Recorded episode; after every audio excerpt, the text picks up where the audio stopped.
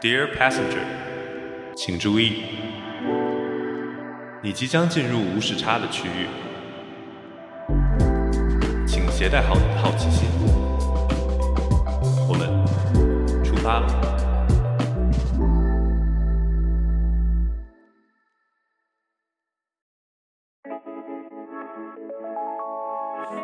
Hello，大家好，欢迎收听时差档，我是梦。大家好，我是罗伊。哎，梦现在坐在我对面，但是看起来跟原来录制不太一样。今天仿佛有一点没有睡醒的感觉。主要是这个昨天晚上参与了这个深度参与了啊全民线下双十一活动，然后好多那个付尾款是要到零点之后的，哎，好不容易就是调出的这个生物作息啊，我一直都坚持了。差不多一两周吧，然后能够十点半到十一点之间入睡，然后一下又被拉垮了。对啊，周末这种好不容易可以补个觉的时间，居然为了这种，对我兢兢业业在那儿刷单，然后又领券，然后又要付尾款，然后还要看时间，然后一直搞到凌晨一点多。昨天晚上，就那你这个都买了啥啊？你这个我哦，就是可以看一下啊，我买的应该都是生活当中的必需品，然后可以给你看看我的 list。行，我看一眼啊，嗯，啊，梦的购物清单，看是不是还不错？啊床上用品，嗯嗯，可以理解啊，这种锅碗瓢盆啊，碗 碗筷子啊，杂志的半年刊、洗衣液、护肤品、瑜伽服，哎，这都还可以。是不是？对，嗯就是如果是我的话，我也会买的。但是这个绿植是什么？两千多，两千多的，你你家里是要开果园还是怎么回事？绿植其实我最近是上一批，然后有一些状况，然后该牺牲的已经牺牲了，然后 就是养死了呗。啊，对对对对对，啊然后正好趁着双十一嘛，然后也是我看那个店家有这种满一百九十九减二十五，我觉得还蛮划算的。满一百九十九，对，你直接满两千了，是不是可以给你打半价了？就关键是有几棵树比较贵，你家还能种树呢，是吧？就小树可以，小树什么像那种爱心榕啊，然后芭蕉树那种的是可以的。芭蕉树嗯，嗯设计师剪裁款，啊，可以。那你觉得你这一批能存活多久？我我希望它能久一点。啊嗯，对，你方便问一下你之前的都是为什么会牺牲吗？就就就有的时候确实是少浇水，然后要么就是出去玩儿，然后一周不在，然后回来的时候 就全挂了。当你家的植物还蛮 蛮难受的。就就就我买的上一次的那个，我印印象特别深，是山茶花树，嗯然后它太娇贵了，然后它的那个就是要真的是浇水浇的特别勤，然后我那时候就出差嘛，然后就回到家里，那个叶子掉的一片都不剩了，然后我就看着特别心疼。你知道你适合养什么吗？仙人掌啊，对，你不如种一排仙人掌。对太惨了，我双十一只会买一些就是刚需的物品。对 刚需啊。对，哎，我们聊聊什么叫刚需。其实听到这个词，就是大家有说啊，就是消费刚需什么的。对啊，嗯，那对我来说，我双十一的时候我买的东西就是我肯定日常会用到的，比如说我每年双十一都会囤一堆袜子。对，你知道男生是一个比较会耗消耗袜子的 的一个这个物种，嗯，对，然后还会买一堆这个贴身穿的内衣，对，就是在这个时间就是批量进货，对，批。量进货，然后有时候就是袜子，你知道，就有时候就是懒得洗，嗯，然后它就会立住，哦 哦，对啊，立住，它就会变硬，因为太久没有穿了多久？没有，就是穿个两三次吧，那就能立住，我的天哪！对，差不多。你可以正着穿，也可以反着穿。对，这个人卫生真的是让人头疼啊！第一次没有没有，这绝对不是我一个人这样子。我相信很多听众听到这句话，肯定有 肯定有共鸣听众有，共鸣是吧？对，仿佛看到了自己，哦，我我之前只听说过男生穿牛仔裤，可能真的是因为会一直穿，然后脱下来没有，那不止。男生，那个牛仔裤是要养的，就是不能洗。对，所以我不养牛仔裤。哎，说到刚需啊，就是最近我听说了一种刚需，叫做副业刚需，你有听说过吗？嗯，有听说过，不止听说过，我们现在在做的事情，不是也是加入在这里面了？好吧，那我就说一下，简单的给大家介绍一下啊，副业刚需这个意思呢，是说现代职场年轻人如果没有一份副业，你都特别不好意思出去跟别人打招呼。你知道最主要的原因是什么吗？是什么？是 是钱包，是信用卡的余额，是是给双十一账单回血对是吧？对，其实主要的原因有两个，大家听一听啊，就是能把自己归到哪类里头。第一个啊是说现在生活如此艰难，大家作为一个成年人，always 要有 Plan B。嗯，是不是很很 make sense？是不是很合理？对，还有另外一个重点啊，就是你永远不知道坐在你身边的同事副业的工资是你几倍。哎，这个怎么听起来就有点内卷了？不光是主业要偷摸的竞争，连副业也要这个 尽力搞出一个名堂来，对吧？就是卷子的系列已经开始在第二挂了，就是这种。对啊，我也知道身边有很多人就是在做副业，然后有些人还是那种就是。小博主这样的，然后平常可以接接广告什么的。哦，真的、啊，对，就一条广告费可能也顶，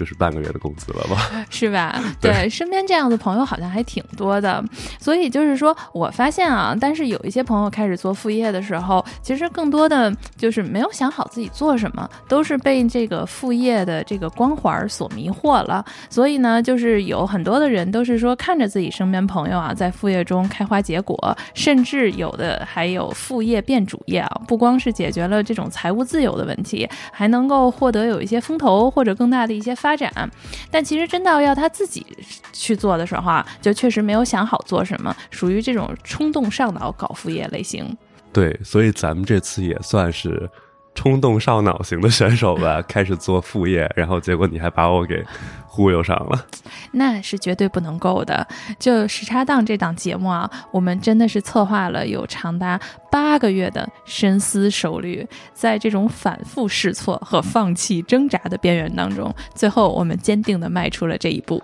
对，你也知道，八个月了，真的就是每天周末、周总都要开会，然后结果到现在节目才刚刚要上线，我觉得我真的都要秃了。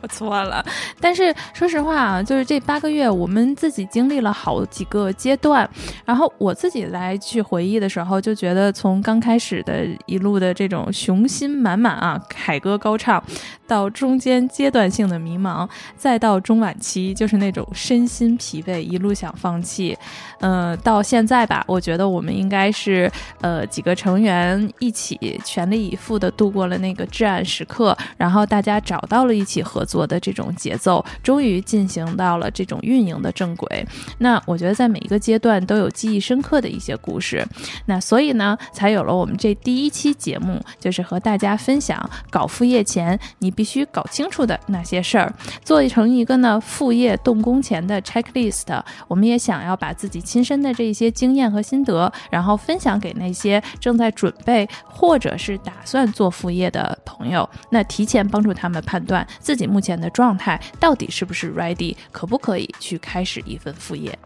那既然说要和大家分享一下，那不然你先说一下当初为什么会想做这档播客节目呢？嗯，那我觉得这个其实还是挺切身的一个经历，跟大家分享。那起因呢，是因为去年在工作当中是有机会参与到一个播客节目的制作当中，那么才开始慢慢的接触到了播客这个行业。而且呢，从那之后，就是我开始收听了不同的一些播客节目。一方面，我觉得它是可以给我带来一个深度的这种休闲和放松，那么让我去休息我的眼睛。那另外一些方面呢，我其实也是从很多优质的播客节目的内容当中啊，其实是打开了我很多的认知的版图，然后了解到了很多不一样的这种呃圈子呀、文化，然后所以其实我会觉得这是一个特别好的一个方式。而且呢，当时在整个的这个制作当中，我觉得从参与到节目的策划、选题，再到录制的这个内容的制作，再到最后节目上线，其实能够被很多人收听，而且呢，最有成就感的是说，你还能看到有一些听众给你做的这种留言的反馈，你会感觉自己做的东西被别人认可，然后给他人带来价值，这种是一个特有成就感的一件事儿。那听你说这么多，感觉都是从这个个人情怀方向去出发的，包括你说到了一个成就感，然后和做出来的东西能够被别人认可，那你当时就没有想过要靠这个东西，你懂，赚点钱？哎，对我觉得当时确实就是说想干这件事情的时候，完全确实没有考虑过是希望拿播客去挣钱的，因为我们也不是呃纯是媒体人或者这样子的行业专业人士出发，但我觉得是一个自己的一个兴趣爱好和自己有一些对社会的观察，有一种表达的一个欲望，所以还是从自己就是想就是。这种理想吧，然后出发，然后想去做的。所以呢，我们其实可以看到，现在我们时差党去立足是这个一个可以聊天说话的一个空间，而且在这里头，我们可以去理解每一个人的想法、生活方式和选择的一个差异，就是那种我可以看看你的，你来听听我的，大家通过这个过程去认识和连接我们从来没有想象过或尝试过的东西。那听你这么说的话。你直接找朋友聊天录制不就行了？怎么还把我拉进来了？哎，对，这其实就要说到第二个了，就是我觉得就是在我们这一次这个做副业的时候啊，我觉得这个事情首先来讲的话，他可能一人干不成。嗯 啊，对他，我确实没有想过我自己做一个独立的主播啊，像人接广告似的。是，就是你还是一个就是要做这个事情就要把这个事情做好，那可能一个人肯定不够，对吧？对对，所以其实我也是。是认真的去想了一下，就是未来我们想去做好这么一个节目嘛，然后我至少需要有哪些这种伙伴的一个加入，那我也确实是在我的伙伴里面，然后有一个 checklist 和 一些特质，然后打勾是吧？不会到最后拿那种 Excel 表格，然后给你身边每个人都打勾 评分，然后最后选出前五个，就不愧是做 HR 的。对，哎，但是呢，我我确实没有这么做，因为我我在想，你自己身边的朋友其实。就是最了解了，所以当时我只是想了想，就是说，如果我们要做副业，那我自己真的要去做这个事情，那是不是有我自己挑选合作伙伴的一些特质？那我自己会主要拉出来，就是我关注可能周边的朋友，或者我以往合作过特别好的一些朋友的话，他们只要具备了这几个特质就可以。那你说的特质是哪几个特质啊？对，首先来讲的话，就是我当时在挑选的时候，第一个我就在想，就是在平时交往的过程当中，包括聊天的过程当中，就这个人和我有没有精神上的共鸣，就是这种共同的理想世界。嗯，所以我是达标了哈。对，确实就是，就有一点我也蛮想去做的，就是说创造一个给大家可以自由聊天的这么一个空间吧。就是这个事情不一定。要能给我带来多大的利益，但是我也想通过这个空间，能够跟大家有一个自由的一个分享。嗯，对，这个其实就是第一点，而且是要最重要的一点。那说完第一点。还有第二点，还有第三点，你你先给我透露一下，一共有几点行吗？其实就四点，很简单。行，那第你呢？来第二点，就第二点啊，其实要有一个双方信任的一个基础。嗯，确实，对，就是我看一下我们这个小团队啊，就是或多或少，对。都有一些合作的经历啊，对对，就是感觉你没有陪我熬过那么深的夜，你也不值得我这一份的信任。对，别到时候被别人戳脊梁骨，因为这事儿，我跟你说。对，所以其实我觉得信任是朋友之间就有过事儿嘛，就是我们一起经历过一些什么样的东西，过过事儿，大家才能有这么一份基础。所以这个第二点，我是觉得就是信任是特别重要的。然后大家这份信任，而且还是要通过真的是过过事儿来的。嗯，行，那第三点呢？后两点。第三点，其实我当时就想呢，心态好。啊，那我这个确实是啊，我就一直是。自认为自己是一个心态非常好的人啊，对，你的心态是就简直不是好，是优秀。对，之前也跟你聊过，就是说这档节目一旦播出以后，你会不会很在意观众们的评论？对对，然后梦给我的回答是。如果有差评的话，他就不看。对对对，我说要专门给你出一档节目，就是读差评，对吧？如果有的话啊，最好还是没有差评的对我跟你说，选完了这些小伙伴之后，我是这里头心态最不好的，嗯，对确实，对，是最不能接受可能是失败的。但我选的这些小伙伴都是能够就是乐乐呵呵笑对失败的这样子的。嗯，嗯确实，嗯，也跟我们创立节目的初衷比较相符嗯。呃，，对对，所以就是这一点，我觉得还是蛮关键的。好，那最后一点呢？这最后一点，其实就是说，你看前面三点你有总结吗？HR 给你教个课啊，都是这些软性的、嗯啊，它其实没有什么硬性的技能指标这样子的。的但到最后一点的话，就是还是要就是说大家有一技之长嘛，对。然后既然我们做的是声音的这种节目，那到最后就是硬实力。所以其实我在想的时候，就是我周边的朋友刚好每一个人呢都是在一个特定的一个领域里面有一技之长的能力，然后他可以独当一面。然后这样子，你看，其实我们大家现在我们会有非常强的这种视觉设计师，然后我们会有这种创意的策略，然后我们还有这个文案策略，它可以从文案入手，然后帮助我们去草拟这种大纲，然后去抓很多文字方向的。那我们也有罗伊，然后一个非常好听的声音，然后跟我一起搭档做主播。我现在是后期剪辑，专业的后期剪辑。对对但是这个技能是后天培养出来的对，的。后天培养的，就是暂时没有一技之长，那只能慢慢去培养一技之长了。对，是这样的。你知道，每次很痛苦的时候，就是我们每次开会的时候，嗯就是开会的时候，因为所有的任务都是分配下去的嘛，就是嗯每个人都很专业，就会嗯出一个比较很好的一个提案，到最后就会问一句话，就是啊，大家有没有什么意见可以说一下？然后我看完了以后，就觉得非常专业，我也不知道从哪个角度可以去评判了，就每次就。我觉得挺好的，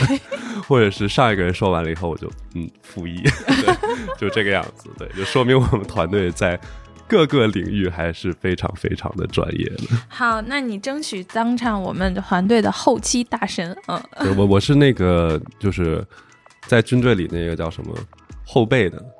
就就是炊事班，你知道吗？就负责大家就是精神食粮，大家都 OK 的这种这种角色，你懂吗？不是不是，嗯，我觉得这个一会儿我们可以放后聊聊。其实我觉得你给大家带来了很多，然后就是很融合的一部分。嗯，对，就是我最喜欢的环节就是那个我们每次选题的时候，就是 brainstorm 的时候。对我觉得我的思维比较跳，所以在一般在这种环节上可以比较贡献很多的一些想法。对，好的，那我们其实就说完了。当时呢，确确实实我是按照这个标准，然后拉了一下身边的这种小伙伴嘛，然后就开始了我这一路的 Peach 之旅。对，我感觉那个时候的心得特别像刘备，你知道吗？就是你不停的要去找张飞、找关羽，然后找这个找诸葛亮 才找诸葛是最重要亮。，对三顾茅庐。对。但是还好还好，你们没有一个人让我三顾茅庐。我特别好奇你跟别人 pitch 的时候是怎么 pitch 的，因为你当时跟我聊的时候好像就是打了个电话，然后聊了五分钟，对，就真的就是 PPT 都没有。对，什么都没有。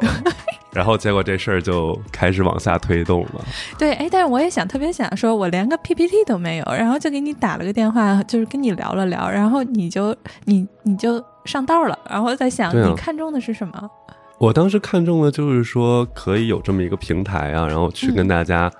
就是把一些故事留下来吧。嗯我觉得其实。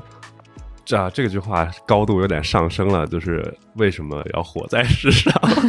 对我觉得人还是要留下一些东西的，不管这个东西是大是小，就是是成功或者不成功，但他要留下一些东西。那我觉得通过这个平台，我也可以留下一些，就是和我朋友留下一些声音吧，然后留下一些故事，我觉得是哇挺好的一件事儿。看精神世界打动对，而且可能嗯当时一开始在想做这个时候，还是就是你知道那个认知曲线嘛，就是最无知的时候，就信心满满。我觉得这事儿真的就太简单了，就直接录个音就行了。我没有想到。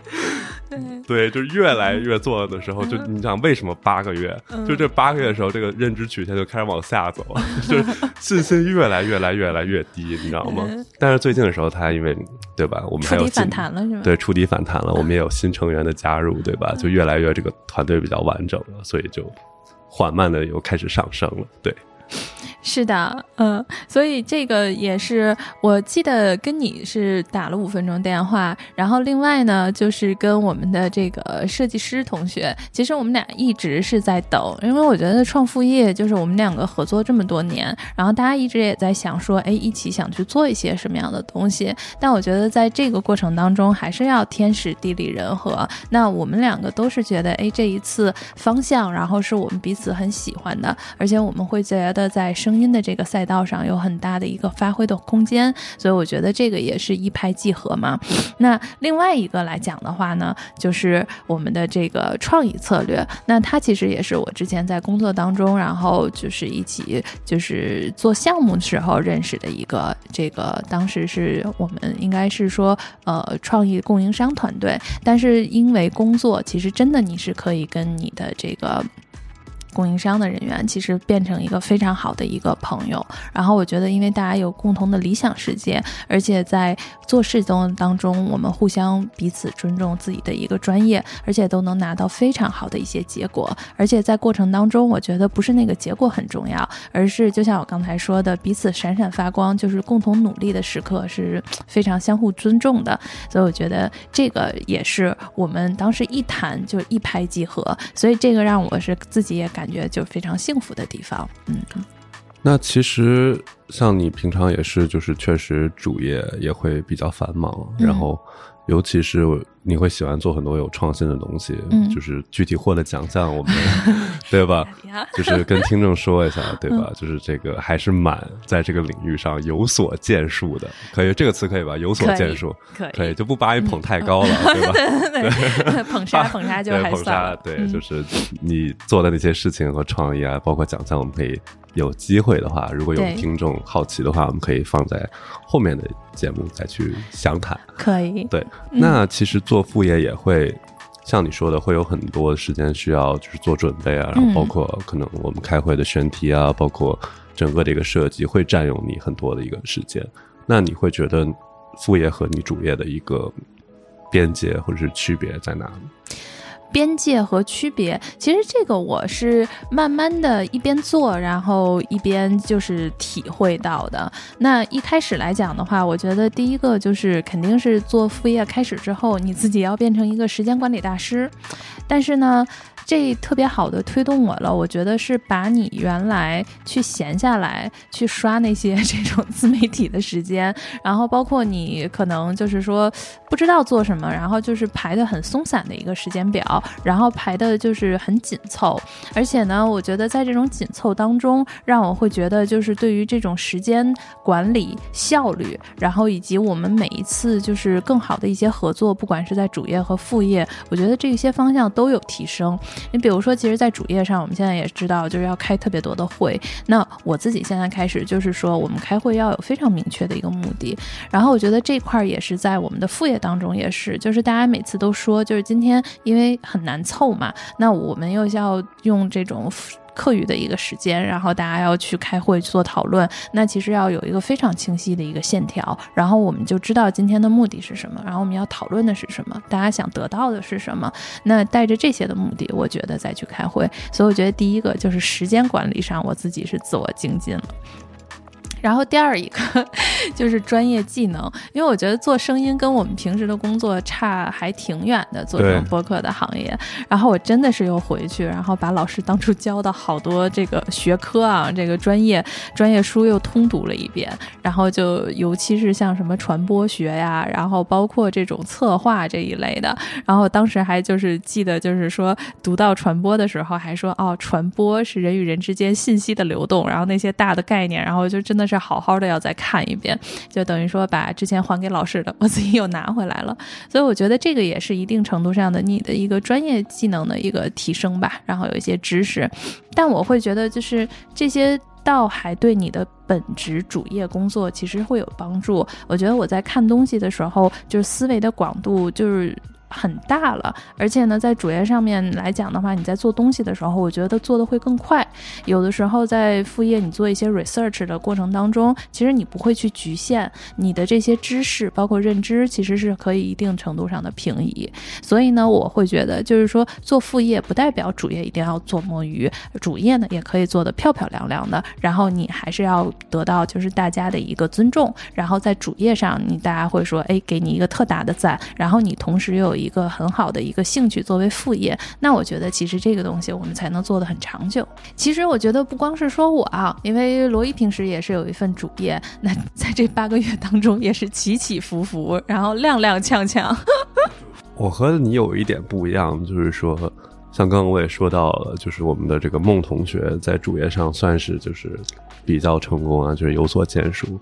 但我在主业包括各个领域上还是一个处于一个小白的阶段，也是刚刚入职没有多久嘛，然后也是处于一个学习的阶段。那对于我来说的话，主业和副业的这个边界感就没有那么强，因为两个其实都是在自我提升的一个道路上吧。而且我对于我自己的要求来说的话，我一直希望我自己是一个六边形战士，你知道吗？不知道，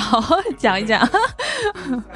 我只知道美少女战士。对，六边形战士就是那个乒乓球比赛，你看过那个就是日本做的那种很中二的那个解说，就是马龙吧？啊，我知道，我知道，看过那个，看大魔王。对对，就是那嗯个六边形，就是什么力量、速度、耐力，就每一项都拉满了。嗯就是六边形战士。那我希望我自己也是能够在不同的领域，像你说的，声音对我们来说也是一个，也不能说未知的领域吧，就是一个很少去接触的一个领域。嗯那我希望在各个领域里面都能够有一个很好的一个学习的一个空间和自我能力的一个提升吧。对，嗯嗯嗯，哎，你会觉得做副业就是让你这个拖延症好了很多吗？好了那么一点点。对于这部分，我自己是有非常非常明确的自我认知的，就是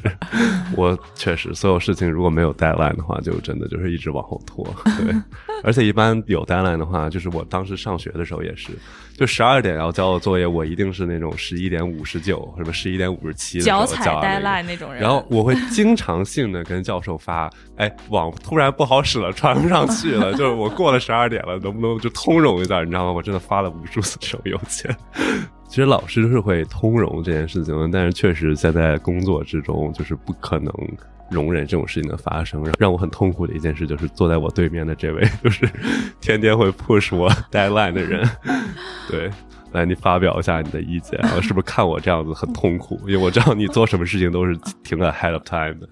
对，对我，我主要是觉得，哎，这个要说到那个话题，就是说，嗯，我觉得做副业啊，是我第一次呃理解工作中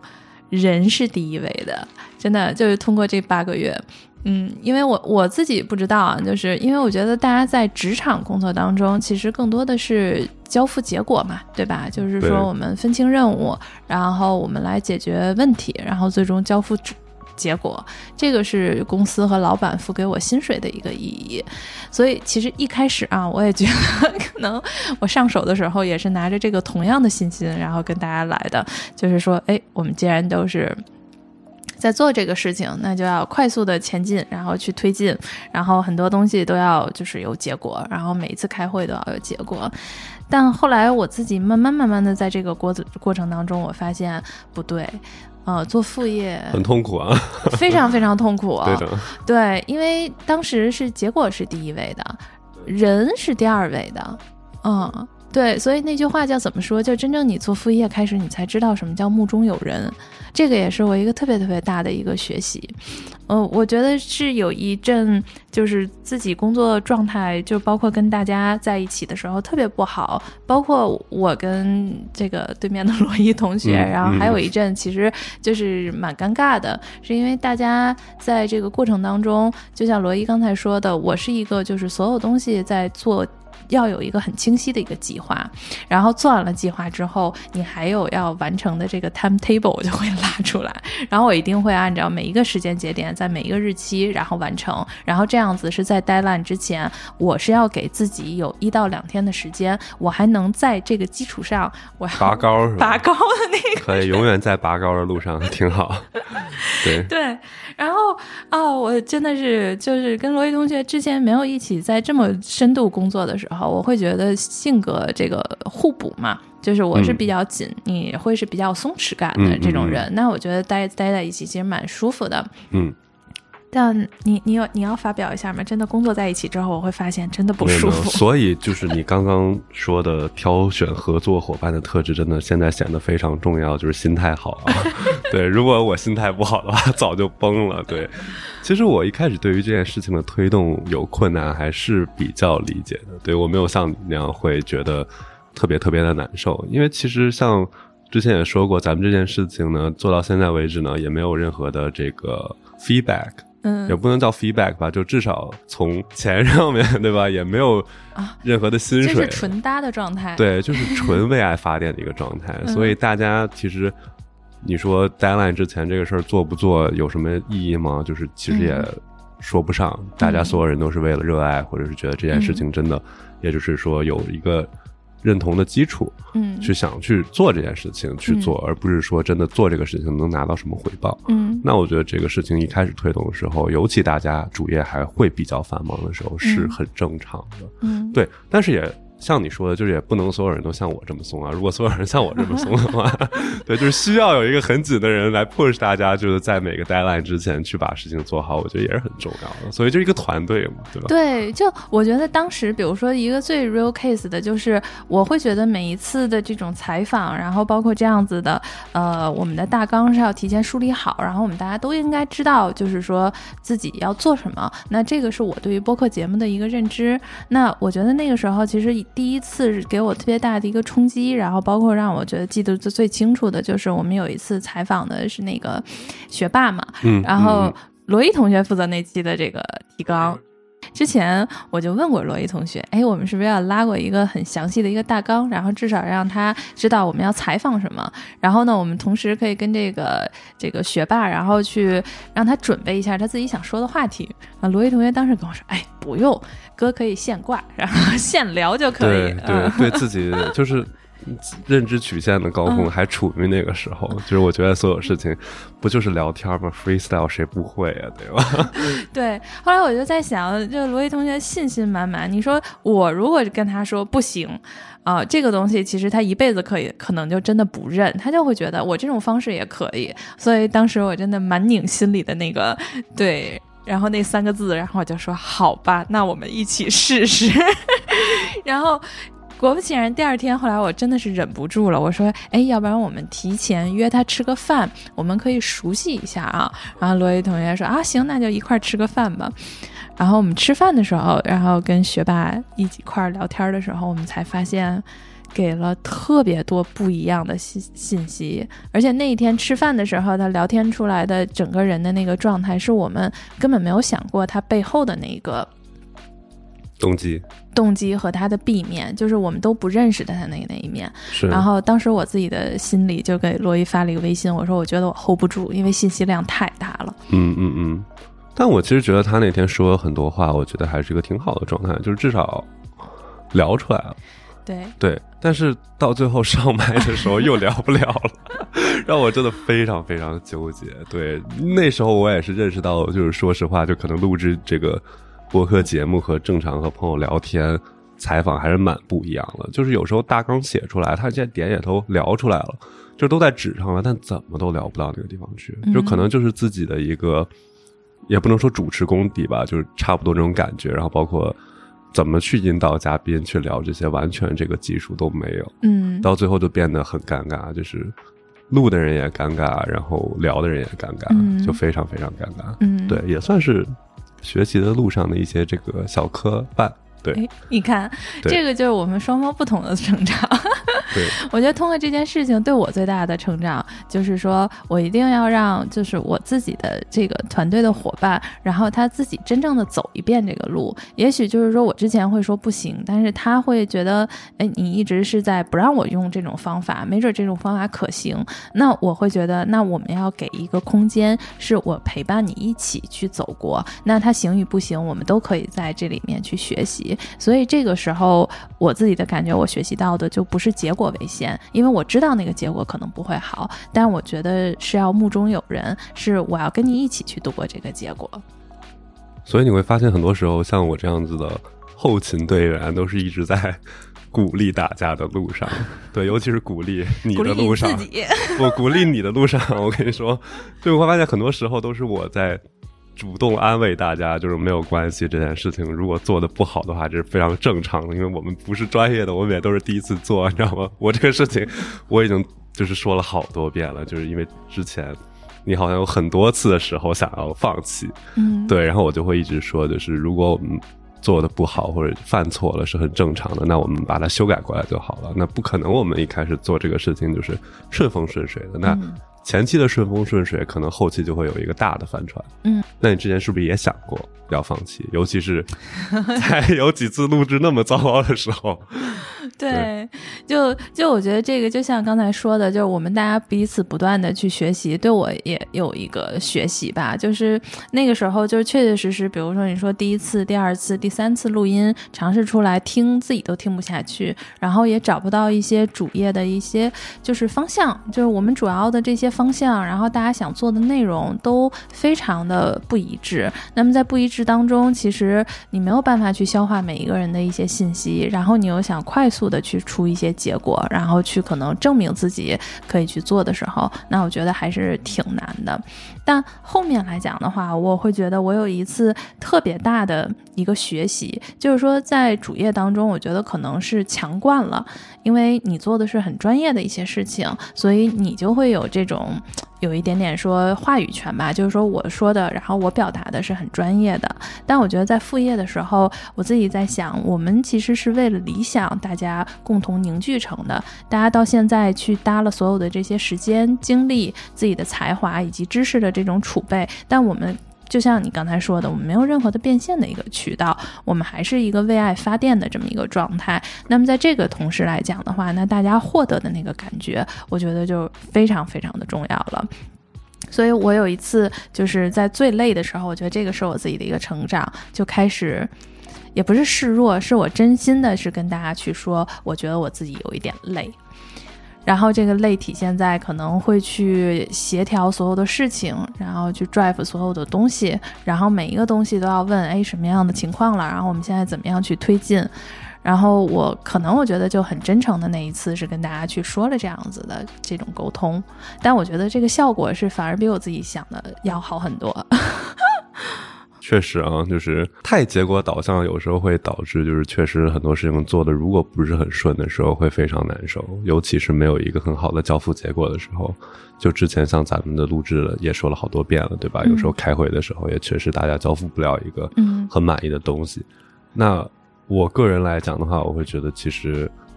做副业和伙伴在做这个事情的时候，可能有时候过程会非常重要。对，因为我们的出发点不是说要对吧，变多少钱，融多少资，对这个东西最后能做到，比如说一个什么程度，我们只是想说，就是和自己的伙伴们能有一个好的空间去交谈、去玩儿。嗯对，那其实过程我会更享受一点。那这个结果到底能不能像我们预期的一样，大家能够喜欢？那其实这个来说，对我来说的话，可能就确实没有那么重要。嗯对，而且我觉得其实做副业最开心的地方就是能够去学到新的东西，嗯，然后和伙伴们有一个空间去共同成长，去一起玩耍。我觉得这个是我有时候和大家一起就是在群里啊，包括交流的时候，可能有时候 brainstorm 的环节就是大家一起在互相的就瞎扯，就扯出一些新的 idea，我都会觉得还是蛮开心的。就这一个小时没白聊。对，我觉得这个其实就是一个做副业的快乐吧。然后就像你说的，就我觉得有的时候大家一提起来就是开会哈、然后或者大家一起去谈话，可能在主业当中就会觉得，哎呀，又是一个特别 long long 的 meeting。但我那天就是我们有的时候 brainstorming 开完会之后，我自己会挺开心的，甚至说有的时候周中晚上，比如说我们九十点钟开完这个会，我觉得都是一个解压。就我感觉这一天呢，可能积累的一些压力，然后包括有一些不开心，都释放出去了。是因为我觉得大家彼此在另外一个地方，然后我们全情的会去碰撞一些东西，然后我们获得了很多快。快乐的那种感觉，所以这个也是让我有这种我特别期待跟大家去开会，然后去碰撞的这样子的感觉。对，就不会是一个负担，反而更像是大家一个聊天、一个解压的空间嘛。就是开会的时候，对我觉得还是挺 appreciate 这种感觉。是的，而且我特别就是觉得最后加入我们的这一位同学啊，就是我们的小吴同学，然后担担任我们的这个文案创意，这个是让我第一次是会去感到，就是有一个专家，然后他能够在自己专业的领域里面，真的是这个独当一面的功力非常强。我觉得自从小吴同学加入了我们之后，就我们从整个的这种大纲到概念到文字方向的所有的推动，我觉得有了它真的是如有神助，就感觉、嗯、是也是，所以我们很快就会开开了，很快就会跟大家见面。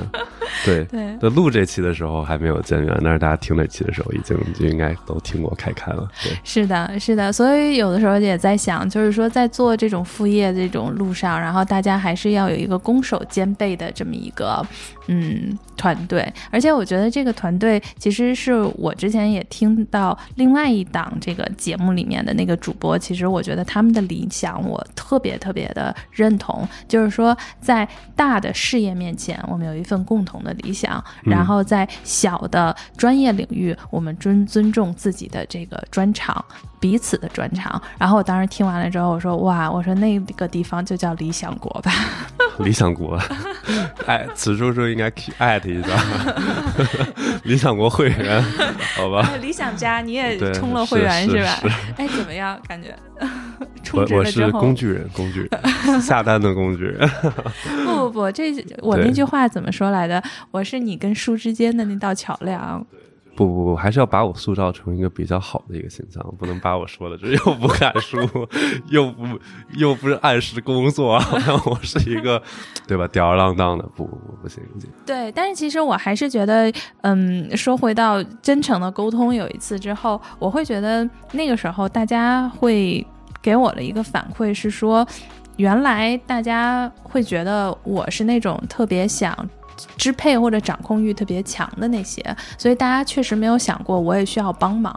然后大家就会说，哎，反正嗯、呃有梦在，然后所有的东西都可以往下一步一步的去推进。嗯但当我真的是觉得我很真诚的沟通，会展示自己的示弱了之后，我会觉得就是大家会马上就是拥抱到你身边，然后会去把所有的项目，然后真的是分分担了下来，嗯然后一起去推进。那我觉得当中就其实会有罗伊同学，呃，嗯有几周我在出差的路上，然后我觉得不管是从大大小小的一些方向，然后都是罗伊同学一直在去 drive，然后再推进，然后能够看到事情一步一步的完成，然后我当时自己心里还是蛮开心的。那说声谢谢啊，谢谢 谢谢给我这个机会证明我自己。对，所以下一个就是说，不要老觉得自己想 cover 所有，要给真的是团员的这个 trust 和机会，然后让他们去跟你一起去完成。嗯，那洋洋洒洒聊了这么多，我们都是从我们自身的经历出发的。那在节目的尾声，我们也是准备了一份时间胶囊，把我们这些经历都总结了一下，希望分享给大家。好，那第一点呢，就是以兴趣和热衷的事物作为起点的副业，可能会坚持的更久。嗯，那以第二点就是说，要有共同的理想，有信任的基础，有可以接受失败的心态，那么也要有匹配的能力。那第三点呢，就是在副业中，我们不是来解决问题或者交付结果的，而是来共同实现同一个理想。好，那么第四点呢，就是说成长不设限。那么在主业和副业当中，并不是二元对立的。在副业当中学习到的见识，帮助自己打破认知壁垒，能力呢也可以融会贯通。那第五点呢，也是确实世界上是没有天生的完美搭档的，有时候真诚的态度和坦诚的表达，才能让我们更加理解彼此。最后一点呢，也就是说，是不是这个副业是真正你喜欢的？怎么评判？那我觉得就是说，你心里面有没有一种被填满的感觉？就像我们一样，和喜欢的人一起做对的事情，那么连开会都是一种解压。那以上呢，就是我们为大家用声音准备的一份副业小胶囊，希望能够帮助到那些想要开始做副业的听众。那我们同时也希望大家喜欢我们的节目，祝大家在我们的时区早安、午安和晚安。